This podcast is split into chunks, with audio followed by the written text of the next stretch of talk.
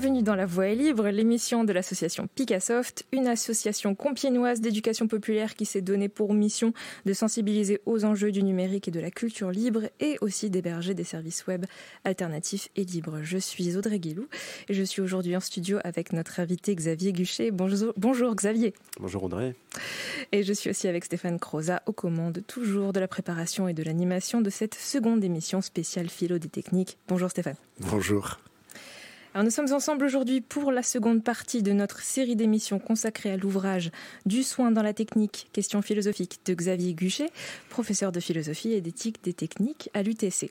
Alors lors de la première émission consacrée à ce livre Du soin dans la technique qui est paru en janvier 2022 aux éditions ISTE, Xavier nous a présenté donc des concepts structurants fondamentaux de son ouvrage et on, va on peut rappeler rapidement en ce début de seconde émission euh, en particulier trois trois éléments saillants hein, pour essayer de, de résumer rapidement une première partie. Donc, euh, alors le fait que la technique ne soit pas neutre, qu'elle embarque des valeurs qui sont alors en partie le résultat d'intentions des concepteurs, hein, euh, et puis aussi d'une technique qui euh, va reconfigurer aussi les milieux, qui va reconfigurer des cadres moraux et puis des rapports de force en modifiant nos pratiques, en modifiant nos représentations. On a parlé de tout cela, on a parlé voilà de l'agentivité de, de la technique plutôt que de sa neutralité. Donc on a parlé aussi on a abordé des les besoins, la notion de besoins qui ne sont pas donc euh, essentialisés, hein, qui ce n'est pas une notion évidente. Les besoins sont construits, s'inscrivent dans une histoire. Et puis euh, voilà, on a on a abordé cette cette notion là. Euh, on a aussi abordé le, le, rapport entre industrie et artisanat hein, aussi. Et puis Xavier nous nous, nous parlait du design comme un, un, élément fondamental, donc qui va nous permettre de repenser les problématiques vitales en, les replaçant au sein des processus industriels. Euh, c'est ce qui est important aussi à garder en tête. Alors, on va se concentrer à présent sur les rapports euh, plus spécifiques qui peuvent exister, qui existent entre les concepts que l'on a vus lors de la première partie et puis euh, lors de la première partie consacrée au livre de Xavier et le métier et la formation de l'ingénieur. On commence cette seconde partie maintenant. Alors donc on va repartir de, euh, du, début en quelque sorte de, de, la non neutralité de la technique et donc se, se, se demander euh, donc hein, on l'a rappelé à plusieurs fois mais donc la technique n'est pas neutre éthiquement n'est jamais neutre éthiquement. Elle embarque et j'utilise tes termes elle incorpore euh, des valeurs. On avait distingué également le, le, caractère plus ou moins explicite implicite conscient imprévu d'un point de vue du concepteur de, de cette articulation entre technique et valeur est-ce que tu as euh, quelques pistes, euh, Xavier, pour qu'on intègre dans les formations d'ingénieurs, euh, donc notamment dans les formations aux, méthodes et techniques, hein, évidemment, pas seulement dans les formations de sciences humaines. Je sais que vous vous faites déjà beaucoup cela, pour aller justement vers des conceptions qui seraient plus conscientisées de, de, de cet aspect un peu particulier des techniques que voilà qu'on qu'on met pas forcément en avant lorsque, par exemple, on forme à une méthodologie de conception de base de données, comme j'ai pu le faire pendant quelques années. Oui, alors c'est une question euh, lourde. Je vais essayer de, ne pas être trop long.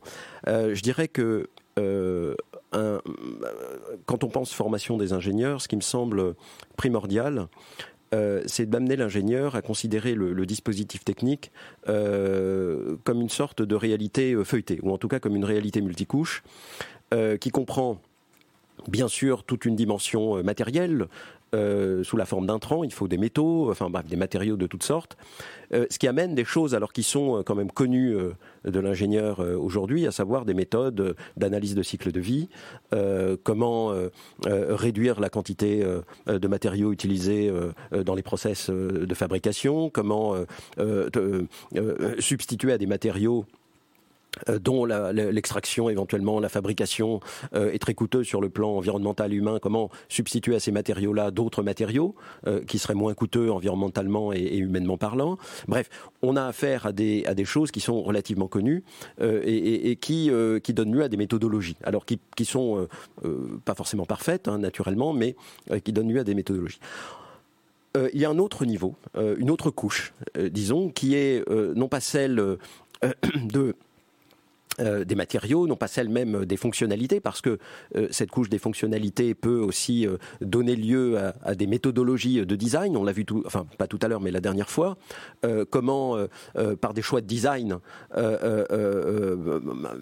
embarquer ou incorporer, comme tu le disais, des choix de valeur, des normes que l'on souhaite voir se déployer, enfin qu'on l'on souhaite rendre effectives. Bref, comment orienter le design par des par, des, euh, par une conception des fonctionnalités, hein, euh, par exemple.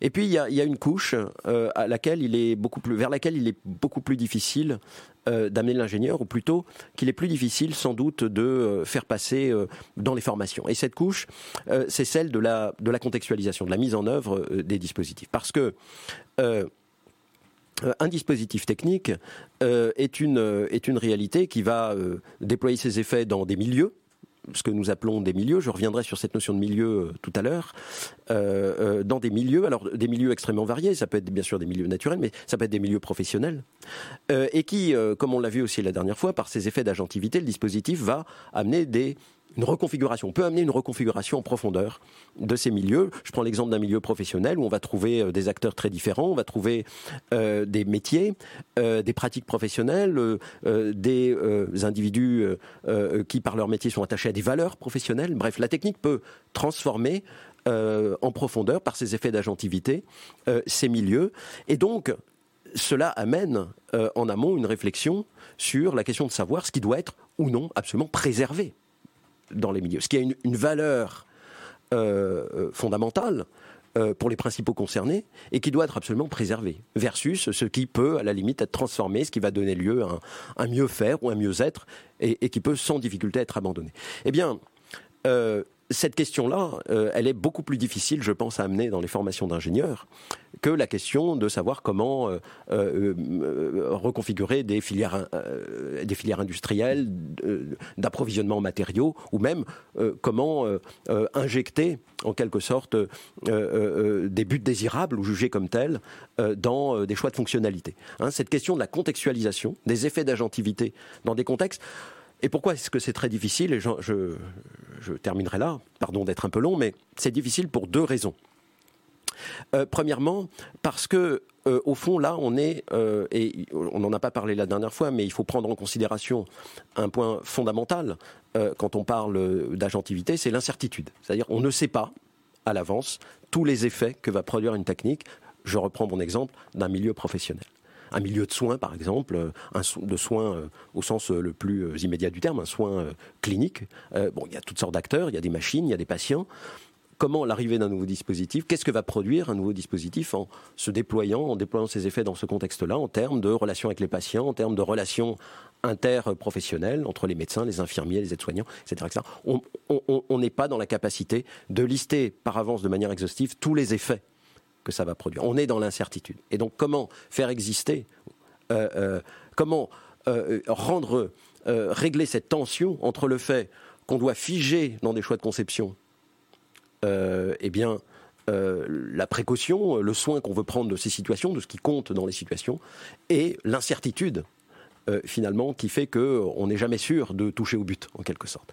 Ça, c'est le premier point. Et puis le deuxième, enfin la seconde raison pour laquelle, me semble-t-il, c'est très difficile euh, enfin, de faire entrer dans les formations d'ingénieurs euh, cette problématique de l'insertion des dispositifs dans les milieux et de ces effets d'agentivité dans des milieux travaillés par des valeurs et voire des conflits de valeurs, eh bien, c'est que euh, cette attention au milieu, cette précaution, ce soin des milieux, passe par, par des enquêtes, une enquête que je qualifierais de quasi-ethnographique ou d'ethnographique. C'est-à-dire, qu'est-ce qu'un ingénieur Comment amener l'ingénieur dans son métier à prendre le temps euh, de bien comprendre quelles sont les valeurs professionnelles en jeu, à bien comprendre quels sont les besoins, on y reviendra peut-être, mais les valeurs, euh, les conflits de valeurs, qu'est-ce qui est important pour les acteurs hein, Une enquête ethnographique. Euh, je ne suis pas convaincu que la façon dont est organisé le travail de l'ingénieur dans des structures qui peuvent être très diverses, hein, mais des organisations qui sont quand même tenues par des impératifs de rentabilité, etc. Je ne suis pas convaincu que cette temporalité de l'enquête ethnographique euh, puisse être euh, euh, intégré facilement. Et pour moi, c'est le problème fondamental. Un, milieu ne se décrète pas. Ce qui est important dans, un milieu, ça ne se décrète pas. ça se, ça, se visite, ça se, et il faut du temps.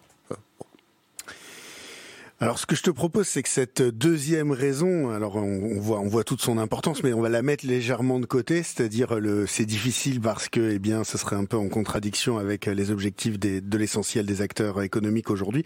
On va la mettre un peu de côté et donc on va explorer un tout petit peu le, la première partie de pourquoi c'est difficile, c'est-à-dire euh, peut-être cette question d'incertitude. Alors, je trouve que ça mérite vraiment une, une vraie recherche en, en je sais pas, appelons ça en, ingénierie ou dans les différentes méthodes. Euh, il y a, y a d'autres collègues à, l'UTC qui euh, qui explore ce genre de choses. Euh, je vais je vais mentionner euh, euh, le concept d'empreinte fantôme qu'on emprunte à Guillaume Carnino qui nous a présenté ça dans le cadre du, du cours donc l'eau et numérique. Mais pour revenir à ton livre, tu tu parles de ton côté euh, de la notion de pli euh, donc que tu empruntes à ton tour à, Bruno Latour euh, pour montrer qu'une technique c'est toujours du temps, de l'espace et des humains. Alors tu prends l'exemple du marteau hein, et tu nous expliques que bah, quand on a un marteau dans la main, il a fallu du fer que, qui a été produit par la terre il y a très longtemps, il a fallu du bois qui a poussé pour faire le manche, de l'espace pour faire venir le métal de Chine, le bois des Ardennes. Je reprends ton, ton exemple exactement. tu nous parles des humains qui ont travaillé dans l'usine, qui l'ont transformé, etc., etc. Donc fait, quand on a un marteau dans notre main, euh, il y a tous ces tous ces éléments-là qui sont pliés en quelque sorte dans l'objet technique. Donc encore une fois, ça me semble assez proche euh, de ce que Guillaume appelle l'empreinte fantôme pour désigner tous les liens invisibles mhm. euh, que les techniques entretiennent avec le monde. alors, il, me semble, enfin, j'ai l'impression que peut-être du côté des, des, ingénieurs, il y a un travail méthodo qui pourrait être fait pour se forcer, en quelque sorte, dans notre approche de conception, à essayer de visibiliser un petit peu ces éléments. peut-être aussi Hein, je te tends deux perches, mais tu prends celle que tu veux, que euh, d'un point de vue du design, puisque c'est du coup peut-être au sens le plus, plus trivial que celui que tu utilisais, mais ça aurait du sens aussi de le rendre visible dans les produits que l'on achète, c'est-à-dire au niveau du consommateur. Hein. Derrière un smartphone, on voit pas euh, les enfants euh, dans les mines en Afrique, les data centers et les réseaux euh, qui traitent les données, on voit pas la publicité qui est créée, on voit pas tout ça en fait. Hein. Tout ça c'est caché, et pourtant, eh bien quelque sorte, c'est plié pour reprendre les termes dans le dans, dans leur mmh. smartphone. Donc voilà, je sais pas si ça t'inspire des choses au niveau en fait, comment est-ce qu'on pourrait justement peut-être former les ingénieurs à, avoir conscience et peut-être aussi aider à donner conscience de ces éléments-là en s'autorisant à mettre de côté leur éventuel conflit d'intérêts avec les intérêts de l'organisation dans laquelle ils vont travailler. Quoi. Oui, ça, mais tu, euh, c'est tout à fait euh, euh, utile que tu, euh, que tu mentionnes cette référence au, pli. alors c'est une notion euh, effectivement que, mobilisée par Latour, mais, mais qui vient de Deleuze, que Latour reprend d'ailleurs sans en faire mystère à, Deleuze, et bien sûr en lui donnant une signification et une portée qui, est la sienne hein, à Latour. Donc le pli, oui c'est ça, c'est comment l'objet technique que nous utilisons encapsule en quelque sorte, plie euh, dans, euh, dans l'usage que nous en faisons et qui bien souvent euh, implique sa disparition de notre champ de vision. Je veux dire, pour planter un clou, hein, c'est l'exemple qu'on donne trivialement, pour planter un clou, je prends le marteau, mais je, ne regarde pas le marteau. Le marteau s'invisibilise dans l'usage que j'en fais pour planter mon clou. Ce que je vois, c'est le clou, éventuellement le tableau que j'ai accroché, mais il y, a cette, cet effacement finalement de la technique qui qui est impliqué dans le, même que dans le fait même que ça fonctionne. Hein. quand ça fonctionne plus, euh, euh, c'est là que ça devient visible. Hein. Si mon marteau est cassé ou qu'il est introuvable, comme disait Heidegger, eh bien c'est là qu'il devient quelque chose d'extrêmement visible, un objet devant moi qui résiste, etc. Mais sinon, quand ça fonctionne, c'est invisible. Tout ça est plié. Hein. L'exemple du marteau, mais on pourrait en prendre plein d'autres, plié effectivement, dit Latour, euh, euh, de, alors du temps, puisque euh, les temporalités hétérogènes qui entrent dans la composition du marteau sont celles du fer, hein, qui est une temporalité géologique, celle du bois qui a servi à faire le manche, donc c'est une temporalité plutôt biologique, et, puis une temporalité humaine qui renvoie à l'industrie, à l'usine qui a fabriqué le marteau peut-être une dizaine d'années, une quinzaine d'années avant, enfin auparavant, bref, temporalité pliée, de l'espace, puisque euh, tous ces intrants peuvent arriver euh, des quatre coins du monde, et puis des humains. Effectivement, il a fallu des, euh, gens pour le fabriquer, des gens pour le transporter, le conditionner, etc. Peut-être pour assurer de la maintenance, s'il s'agit de, dispositifs comme, les, machines, enfin les ordinateurs qu'on utilise. Bref. Donc, pli d'espace de, temps et, et. Alors, pour revenir au, sujet de l'ingénierie, je, pense que ça, euh, ça s'articule bien avec ce que je disais tout à l'heure sur le caractère multicouche des dispositifs techniques. C'est-à-dire qu'on peut très bien, effectivement, déplier, comme tu le suggères, et il y a des dispositifs, des, outils qui permettent de le faire, déplier ce qui est plié en termes de matériaux, ou effectivement comment amener les usagers des dispositifs techniques à voir vraiment à voir ce qui est invisibilisé, c'est-à-dire euh, euh, bah, les rivières polluées à l'autre bout du monde euh, parce que mon ordinateur ou mon, smartphone intègre tel ou tel élément, etc., etc. Donc comment arriver à voir ce qui a été invisibilisé par toute une organisation ayant conduit à la, possibilité pour moi d'utiliser un, objet. Et puis il y a la couche de la fonctionnalité. Euh, déplier effectivement euh, euh, en termes de valeur. Et ça, il y a des méthodologies de design, je le disais, qui font cela. Et il y a cette couche, effectivement, qui est pliée dans l'objet technique, dans le dispositif, et il me paraît beaucoup plus problématique à rendre visible pour l'ingénieur, à savoir cette fameuse couche des valeurs qui structure un milieu. Et je donne un exemple très simple de cela enfin très simple, pas très simple du tout, mais que je trouve parlant, et qui, euh, qui est un exemple qui vient du travail qui a été fait par une étudiante de l'UTC, euh, Elodie Gratreau, euh, que nous avons co-encadré avec une collègue en bioingénierie, et qui porte sur les générateurs de dialyse. Euh, un travail qu'elle a fait il y a plusieurs années. Et euh, très rapidement, euh, le générateur de dialyse donc est une technologie très mature sur le plan technique qui fait exactement ce qu'elle doit faire, c'est-à-dire purifier le purifier le sang, etc. Bon, bah, chez des patients en cas de, enfin, en situation d'insuffisance rénale chronique.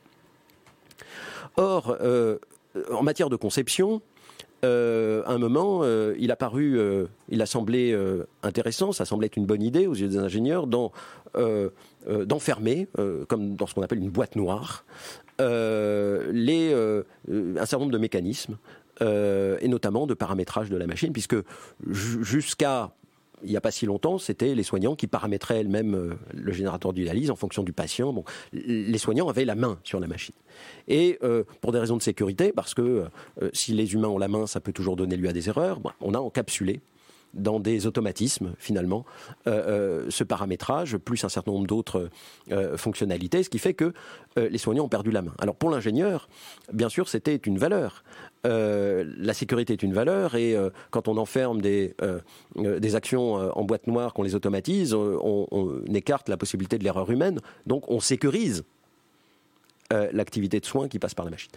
En réalité, c'est exactement le contraire qui s'est passé. C'est-à-dire une augmentation du stress, de l'insécurité, par le fait même que les soignants ont perdu la main avec des alarmes intempestives se déclenchant pour des raisons euh, incomprises, euh, incapacité euh, désormais de comprendre ce qui se passe dans cette boîte noire. Donc voilà, ça a été générateur plutôt d'anxiété, d'insécurité que le contraire. Et on a là typiquement ce que je voulais dire, c'est-à-dire par incompréhension des valeurs professionnelles, des valeurs qui structurent l'activité même du soin en l'occurrence, manifestement, c'était une valeur pour les soignants, pour les infirmières, les infirmiers, de paramétrer la machine. C'était une valeur professionnelle qui a été perdue n'est-ce pas, par des choix de conception. Et donc c'est comment faire entrer dans l'activité même de conception la prise en compte de ce phénomène. Avec la difficulté que tu euh, relevais effectivement, et qui est, je pense, la difficulté fondamentale, c'est cette incertitude qui fait que si on va en amont, euh, je ne sais pas ce qui se serait passé, mais si on était allé en amont demander, euh, pour reprendre le même exemple aux soignants, qu'est-ce qui est important, quelle est la valeur, mais ça ne serait pas arrivé spontanément. Euh, dans la discussion, tout simplement parce qu'on a affaire à des valeurs sédimentées dans les pratiques, des valeurs euh, qui en deviennent elles-mêmes invisibles à force d'être évidentes. C'est une fois que ça a disparu qu'on se rend compte que c'était une valeur, parce que ça fonctionne plus, parce que ça marche plus. On est un peu le cas, comme dans le cas du, marteau de Heidegger, c'est-à-dire c'est quand ça fonctionne plus qu'on se rend compte effectivement qu'il était là, que j'en avais besoin pour. Quand je suis euh, tout entier à ma tâche, je ne le vois même plus. Quand je suis tout entier à ma tâche de soins, je ne vois même plus l'importance que prend pour moi le fait de paramétrer, et que si je perds cela, je perds la qualité du soin. Donc c'est cette difficulté, voire cette impossibilité d'anticiper les valeurs en jeu qui structurent une situation, qui fait qu'en termes de conception, finalement, euh, c'est très difficile euh, euh, de toucher juste.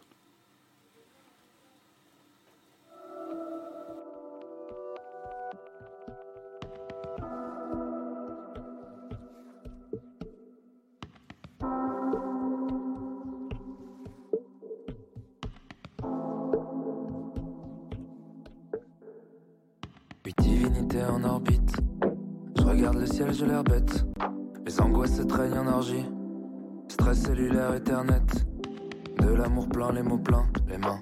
Un cœur en plus fait de nœuds. Anémié comme vous, comme l'un des miens. La couleur de nous, c'est le bleu. Et puis merde, on s'aime. Pourquoi on s'interdirait du long terme? Pourquoi on vilipendrait la lanterne Pourquoi on vivrait que sous la lanterne? Pourquoi on devrait se faire mal au cœur? Je suis ma propre lumière, je la projetterai sur les murs de l'aube.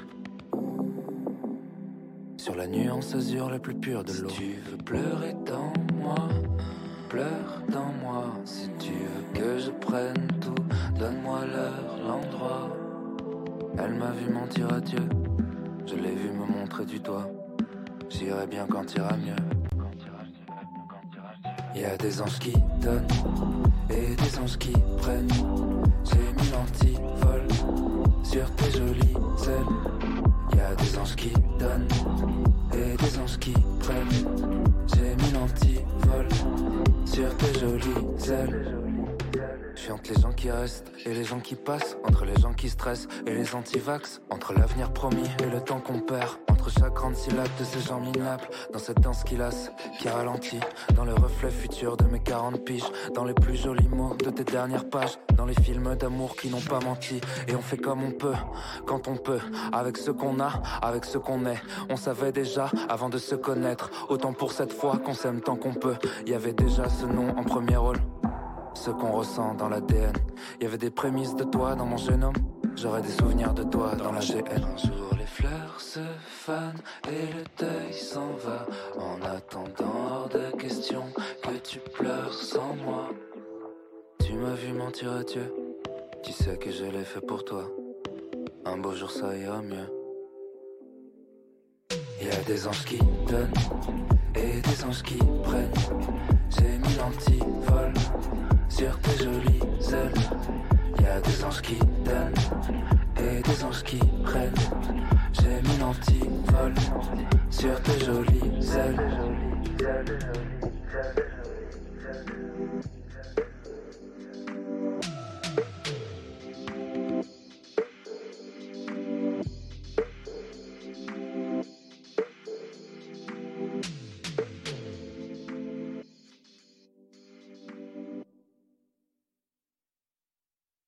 Gêné euh, Xavier avec euh, la, la, question des besoins hein, qu'on avait euh, déjà commencé à esquisser, on va dire, dans, dans la première partie de l'émission.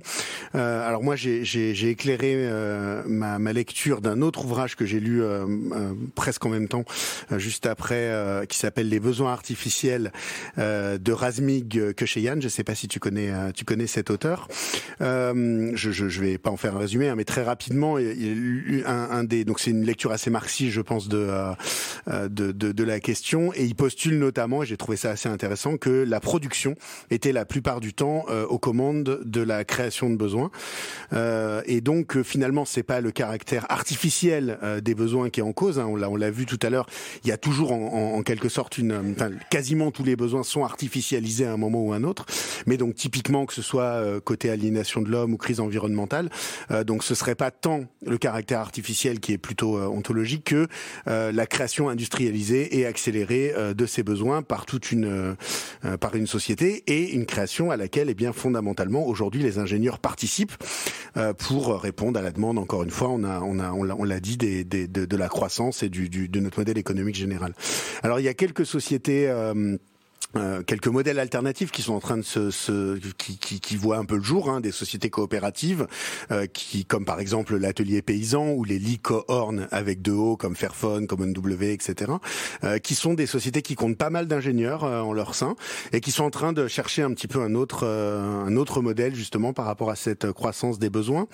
alors voilà, est-ce que nous en tant que que, que, que prof à l'UTC, est-ce qu'on devrait essayer de favoriser un petit peu ces modèles? Est-ce qu'on devrait aider un peu les ingénieurs qui s'orientent vers ces modèles à s'équiper, peut-être méthodologiquement, on l'a dit avant, en, aidant à montrer les plis, hein, pour reprendre la terminologie qu'on a utilisée?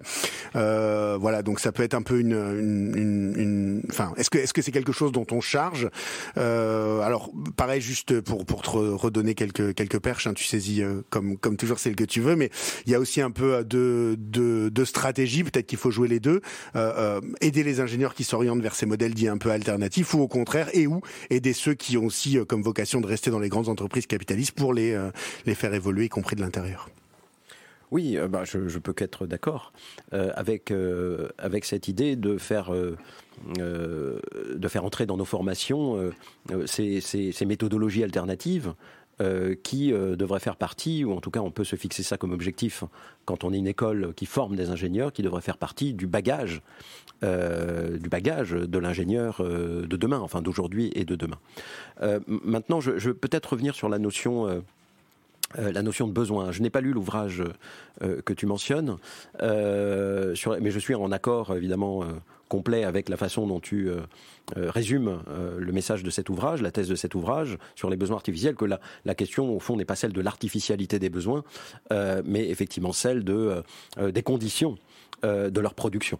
Hein, euh, un besoin est toujours artificiel, mais euh, le fait de dire qu'il est artificiel ne dit encore rien sur les conditions de sa production.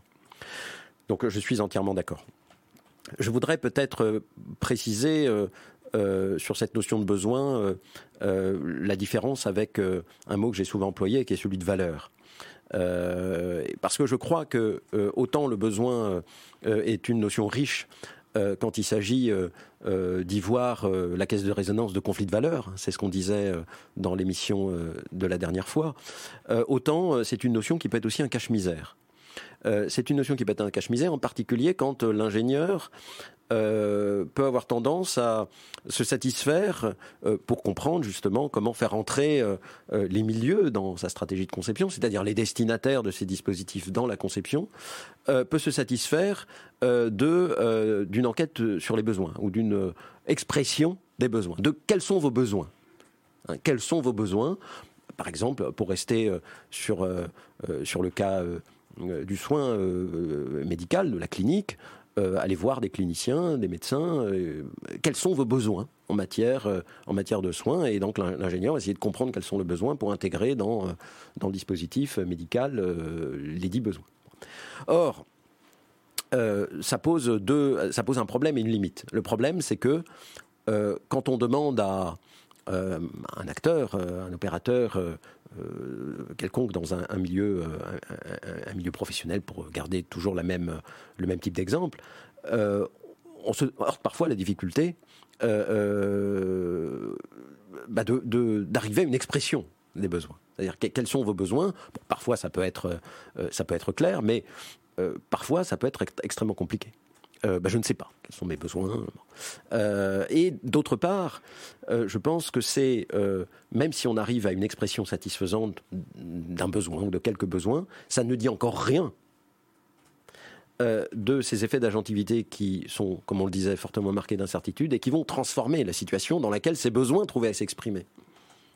Voyez? Si vous exprimez des besoins dans un contexte de sécurité sur des valeurs implicite euh, euh, qui structure les pratiques professionnelles, si ces valeurs sont elles-mêmes remises en question, reconfigurées, euh, les besoins perdent de leur pertinence, ou, plutôt, derrière les besoins, en fait, ce que nous n'arrivions pas à dire, c'est ce à quoi nous tenions véritablement. Voilà. Donc le, besoin est une notion à manipuler avec précaution. il est bien, évident, bien évidemment très important de s'enquérir de ce dont les acteurs ont, besoin, parce que ça peut être la voie d'entrée sur ce qui compte à leurs yeux.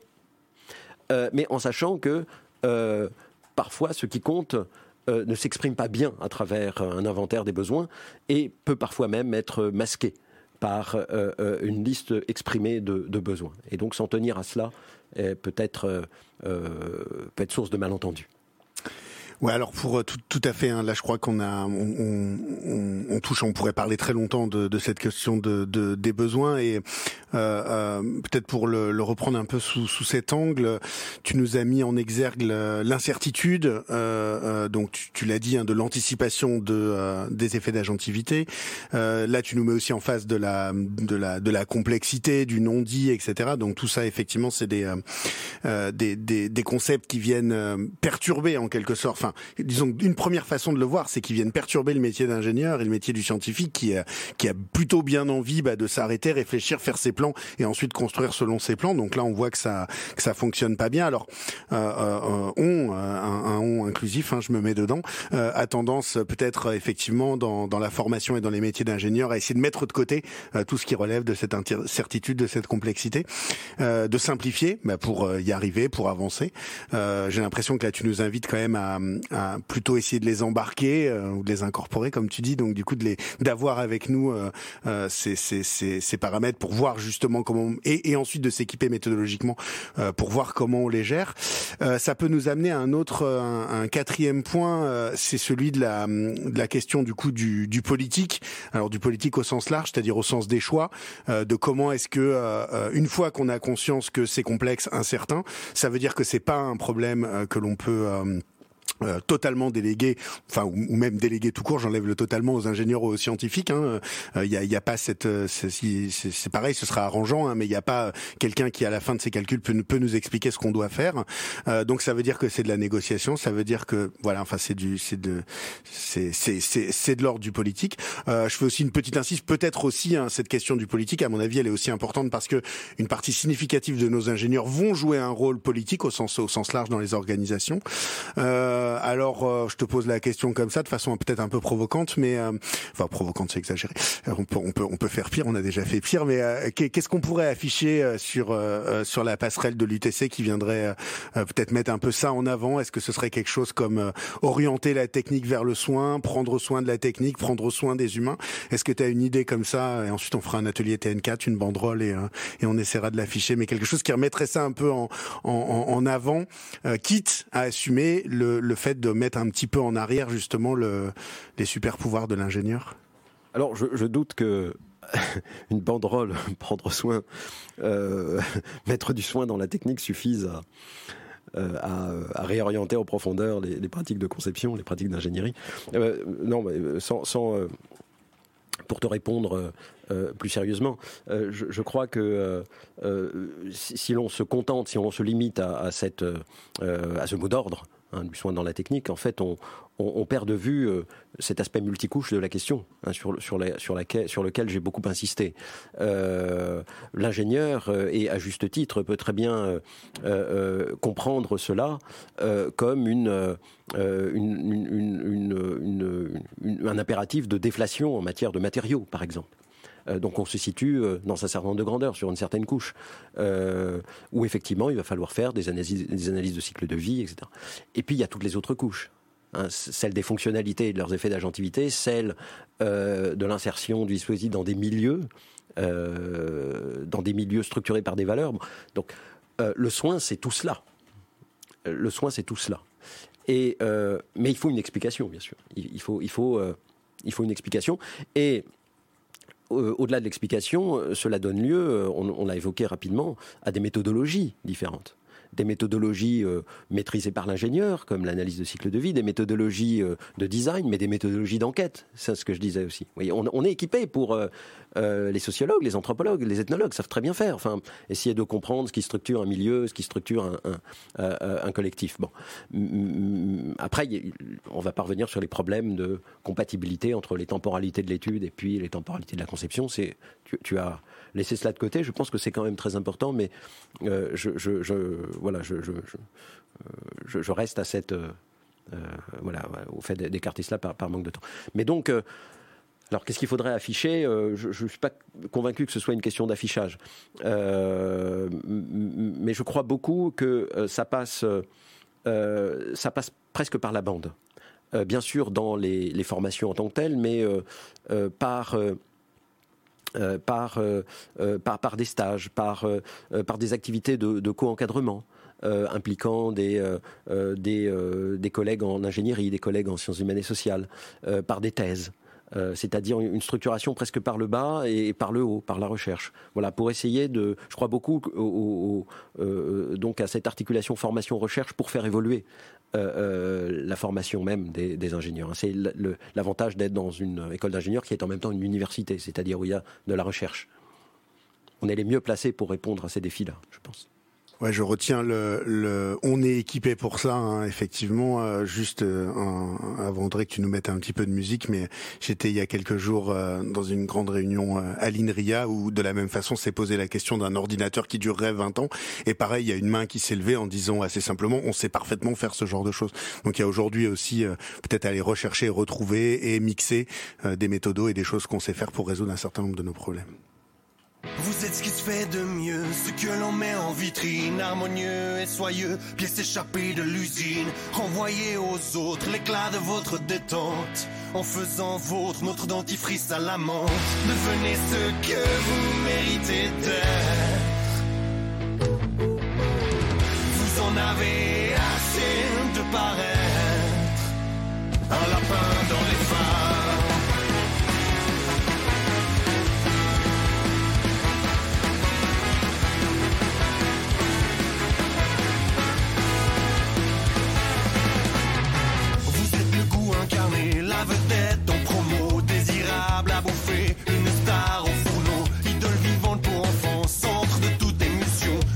depuis l'achat succulent de ce cube de bouillon, devenez ce que vous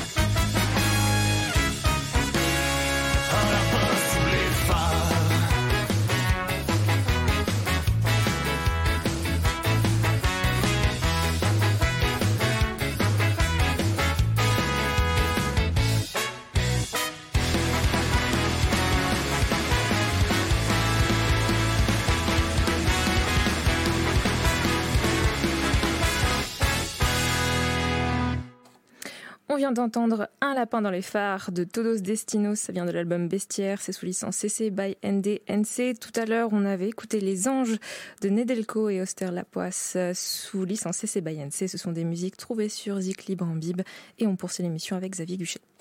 Alors on a euh, euh, Xavier là on a on a commencé à aborder la question euh, méthodo euh, et on voit euh, enfin on a on a posé son importance dans le cadre de la formation et du métier d'ingénieur. Euh, moi j'ai commencé à, à bricoler à m'emparer de ce que tu as appelé le, le, le carré du soin dans, dans ton livre. Euh, voilà co commencer à utiliser un petit peu ça dans dans mes cours ou dans mes futurs cours. Alors je te livre ce que j'en ai fait mais je te laisse ensuite re, re, redonner re, remettre de l'ordre du désordre dans tout ça. donc j'ai j'ai découpé d'un côté je pense en emprunter essentiellement tes termes, mais donc le côté euh, démarche exigeante de la raison, c'est-à-dire euh, rechercher la connaissance, que j'appelle parfois littératie technique, c'est-à-dire se, se, forcer à comprendre comment ça marche. Paradoxalement, c'est pas toujours évident pour euh, un, même un ingénieur en situation de conception de bien comprendre tous les mécanismes. on en sait quelque chose en informatique. Deuxième aspect, expliquer rationnellement ce qui est construit et susciter le débat, c'est-à-dire encore une fois pas se contenter de produire quelque chose, mais si on anticipe en quelque sorte l'incertitude, et eh bien de, de prévoir que ça en quelque sorte, ça va pas se passer comme prévu. Donc ça, c'était un peu une première partie, mais t'es pas obligé de garder ce découpage. Et une deuxième partie, euh, donc qui est la sensibilité. Tu en as déjà beaucoup parlé, hein, mais au milieu, au sein desquels les dispositifs vont produire leurs effets, avec un découpage bien sûr encore une fois artificiel, mais qui peut nous servir à, à réfléchir. D'un côté, s'insérer dans la nature avec sa complexité. Tu parles d'incorporation, et de l'autre côté, considérer les utilisateurs. Je, je crois que tu parles d'insertion des humains. Voilà, je te laisse réagir sur cette petite appropriation Oui, alors je, reviens à la, euh, à la structure même du livre hein, et aux arguments développés dans le livre. Euh, donc, je, rappelle hein, que mon objectif était de comprendre, à partir de ce constat euh, d'un on va dire d'un divorce, hein, c'est le terme que j'emploie peut-être faute de mieux, mais d'un divorce de la technique et de la vie. comment comment réarticuler technique et vie et donc technique et soins. Et je j'essaye en m'appuyant sur euh, certains corpus, de euh, euh, d'abord de dégager les conditions, les conditions qui permettraient de, de réarticuler, de repenser la technique à partir de la vie, de ses valeurs, et en particulier, alors j'insisterai sur deux de ces conditions, j'en distingue quatre, mais deux de ces conditions, sur lesquelles d'ailleurs on a déjà un, petit peu parlé. La première est de renoncer à, à ce que j'appelle dans le livre le point fixe. je donne un exemple très simple. Prendre soin de la nature, euh, ça a pu vouloir dire, euh, euh, dans un certain contexte, notamment nord-américain, au XIXe siècle, ça a pu vouloir dire créer une sorte de cordon de sécurité autour d'espaces protégés et préserver de toute activité humaine au maximum. Hein. L'humain, disait-on, est, autorisé à, à, passer, mais il ne doit, laisser aucune trace. Hein. Donc, ça, c'est ce que j'appelle le point fixe, c'est-à-dire on identifie euh, euh, euh, une nature ou une entité définie par certaines caractéristiques et qu'il s'agit de faire perdurer comme telle sans aucune altération. Hein. et le soin, ce serait cela. Eh bien, je crois que justement, le soin, ce n'est pas cela. le soin, ce n'est pas cela. Alors, bien sûr, le soin peut vouloir dire s'abstenir de faire n'importe quoi et, donc de, préserver euh, des choses. Ça, ça, va de soi. Euh, et euh, que ce soit dans le domaine de la nature, hein, des, écosystèmes, des vivants non humains, mais ou dans le domaine humain. Quand des, euh, euh, des manières de faire, des activités de travail, des cultures de métier fonctionnent très bien, donnent les résultats attendus, pourquoi les transformer? Est-ce que qu'est-ce qui est à préserver justement? La, question de la préservation peut avoir du sens, mais s'en tenir à ça, c'est essentialiser, hein, pour reprendre le terme que tu employais tout à l'heure la fois précédente, c'est essentialiser euh, euh, des valeurs, essentialiser des fonctionnements, essentialiser euh, des relations, des entités finalement dans ce qui les définit, et en les préservant de toute possibilité de transformation. Eh bien, il me semble que s'en tenir à cela, c'est donner une vision étriquée du soin et qui d'ailleurs, euh, dans le domaine euh, environnemental, hein, de l'éthique environnementale, a été largement dépassé par des approches euh, moins préservationnistes de ce type-là que ce qu'on appelait des approches plus conservationnistes, ou en tout cas qui reposent sur des modèles beaucoup plus dynamiques, où, ce qu'il s'agit d'organiser, c'est précisément les interactions entre toutes sortes d'acteurs, y compris humains, l'humain ayant la capacité, par son savoir, par ses techniques, de renforcer la, biodiversité, etc., On sait très bien, par exemple, que euh, des paysages de bocage euh, aménagés, anthropisés, sont euh, plus favorables à la biodiversité que des, que des friches. Bon. voilà, donc euh, deux modèles, en quelque sorte, du soin, euh, ne rien faire surtout, euh, et versus repenser l'activité humaine en termes, justement, et ça va nous appeler au point que tu évoquais, en termes d'insertion. Hein. c'est comment cette activité s'insère dans des contextes, des, des milieux qui sont là aussi traversés par des activités vitales, celles des autres vivants, des vivants non humains, etc. Donc, premièrement, renoncer au point fixe prendre soin. Et c'est important, par exemple, pour essayer de se, situer, en tout cas dépasser les débats entre euh, les transhumains, enfin les transhumanistes et les bioconservateurs. Hein. Si le, bio, le bioconservateur, l'argument c'est on ne peut surtout pas toucher euh, à la nature humaine, c'est caricatural, mais ce que je dis, mais en, gros, si le débat est celui-là, évidemment, on fait complètement fausse route. Et euh, le transhumaniste a beau jeu de dire mais je veux dire, l'humain est né, s'est constitué évolutionnairement parlant par son auto-transformation. Donc, le transhumanisme, à la limite, est défini l'aventure humaine sur Terre depuis, depuis ses commencements. Donc, dépasser la question du point fixe. Et l'autre, un autre, une autre condition sur laquelle j'insiste beaucoup, c'est reconfigurer la perception. Et euh, ça, pourquoi je mentionne ça? Ben, Parce que ça rejoint ce que l'on évoquait tout à l'heure, c'est comment rendre visible ce qui a été invisibilisé. Et ça me paraît absolument fondamental. Comment rendre visible Alors, ce qui a été invisibilisé par des stratégies industrielles diverses et variées, ou des, tactiques, des euh, ou invisibilisé tout simplement euh, par les effets d'incertitude qu'on évoquait tout à l'heure. C'est-à-dire qu'on n'est pas capable euh, d'anticiper tous les effets d'agentivité et donc de dégager tout ce qui a de la valeur par, a priori, dans un milieu dans lequel un dispositif est amené à produire ces effets. Donc, comment rendre visible ce qui n'est pas visible? Soit parce que ça a été invisibilisé, soit parce qu'on est en situation d'incertitude et qu'on ne voit pas ce qui compte.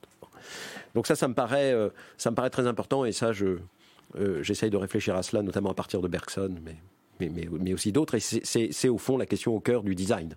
Hein. enfin, en tout cas, c'est une question au cœur euh, euh, du design, tel que, par exemple, le designer et artiste euh, Laszlo Molinaj hein, du Bauhaus avait, avait voilà, traité et avait, mis au cœur de, son travail avec les, les, élèves du Bauhaus.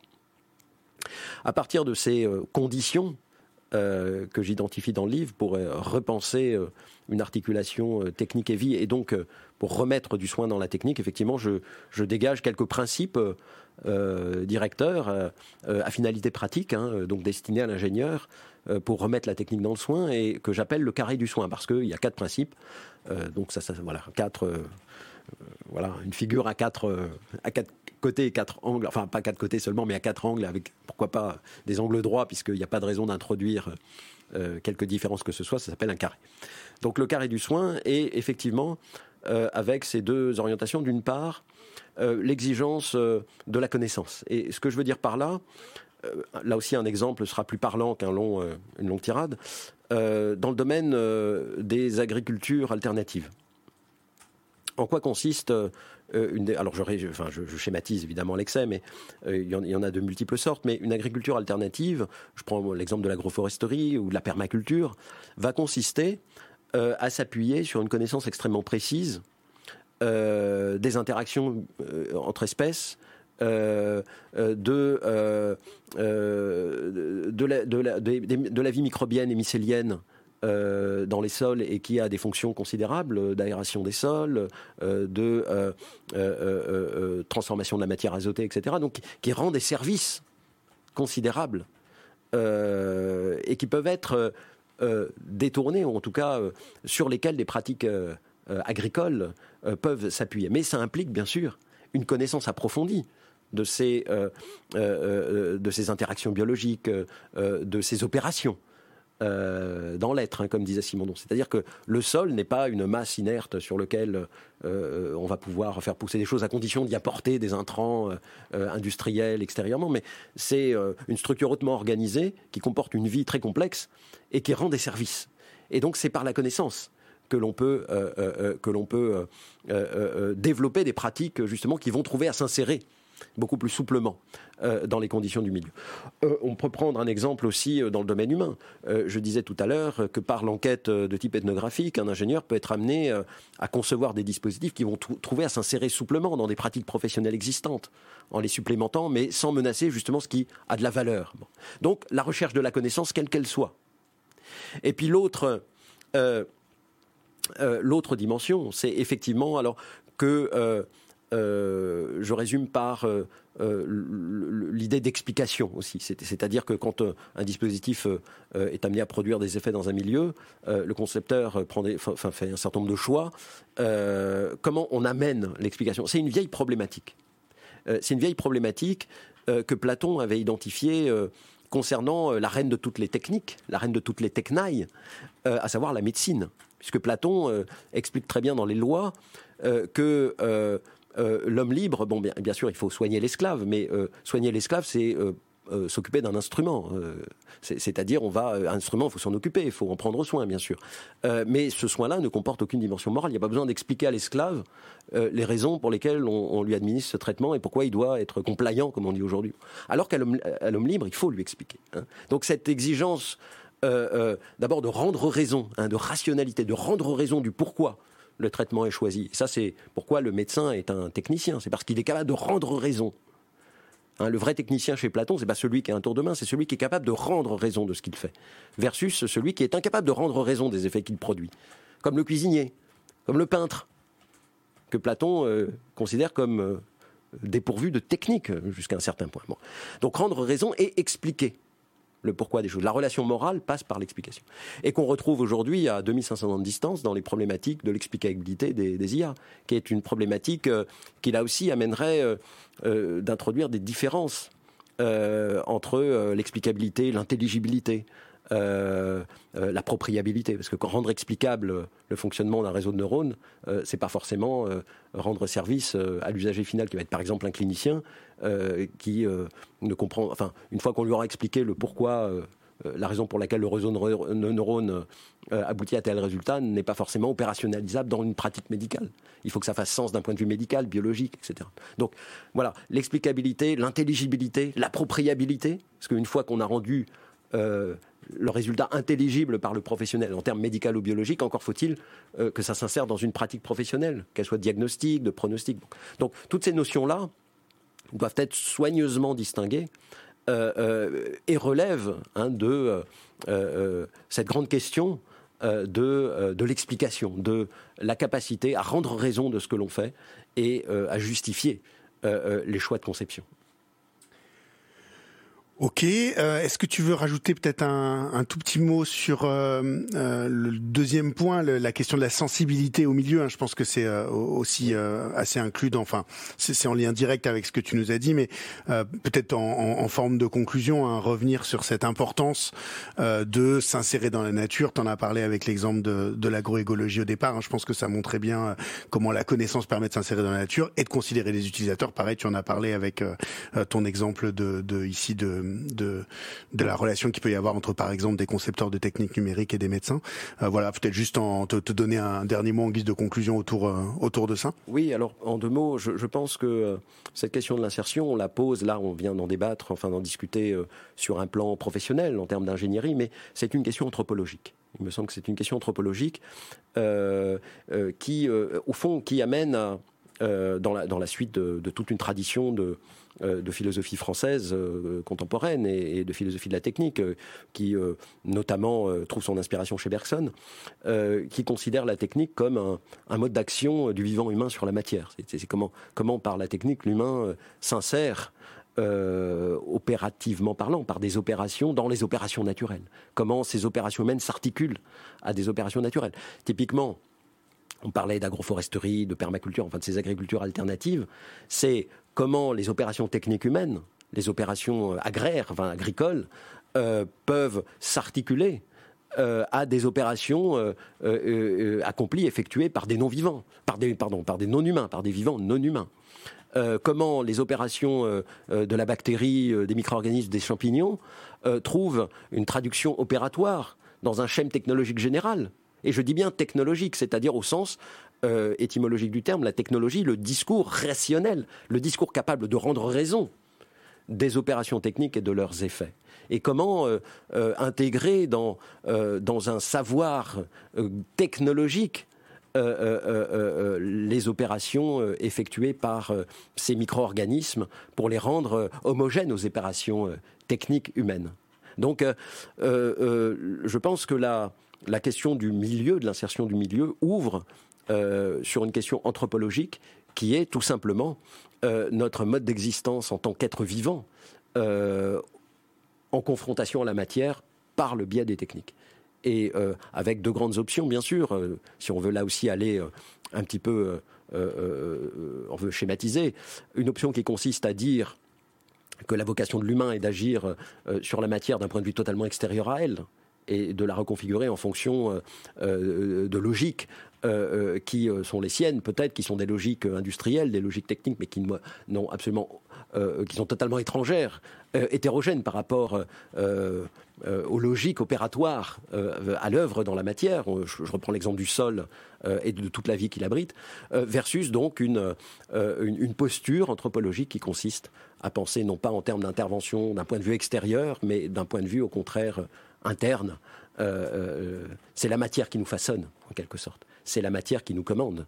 Euh, et on ne peut pas, ce que disaient très très bien les Grecs d'ailleurs, la matière a ses formes implicites qui nous contraignent à certaines opérations et donc à une, attitude de soin à l'égard de ces opérations si on veut que ça marche, hein, tout simplement.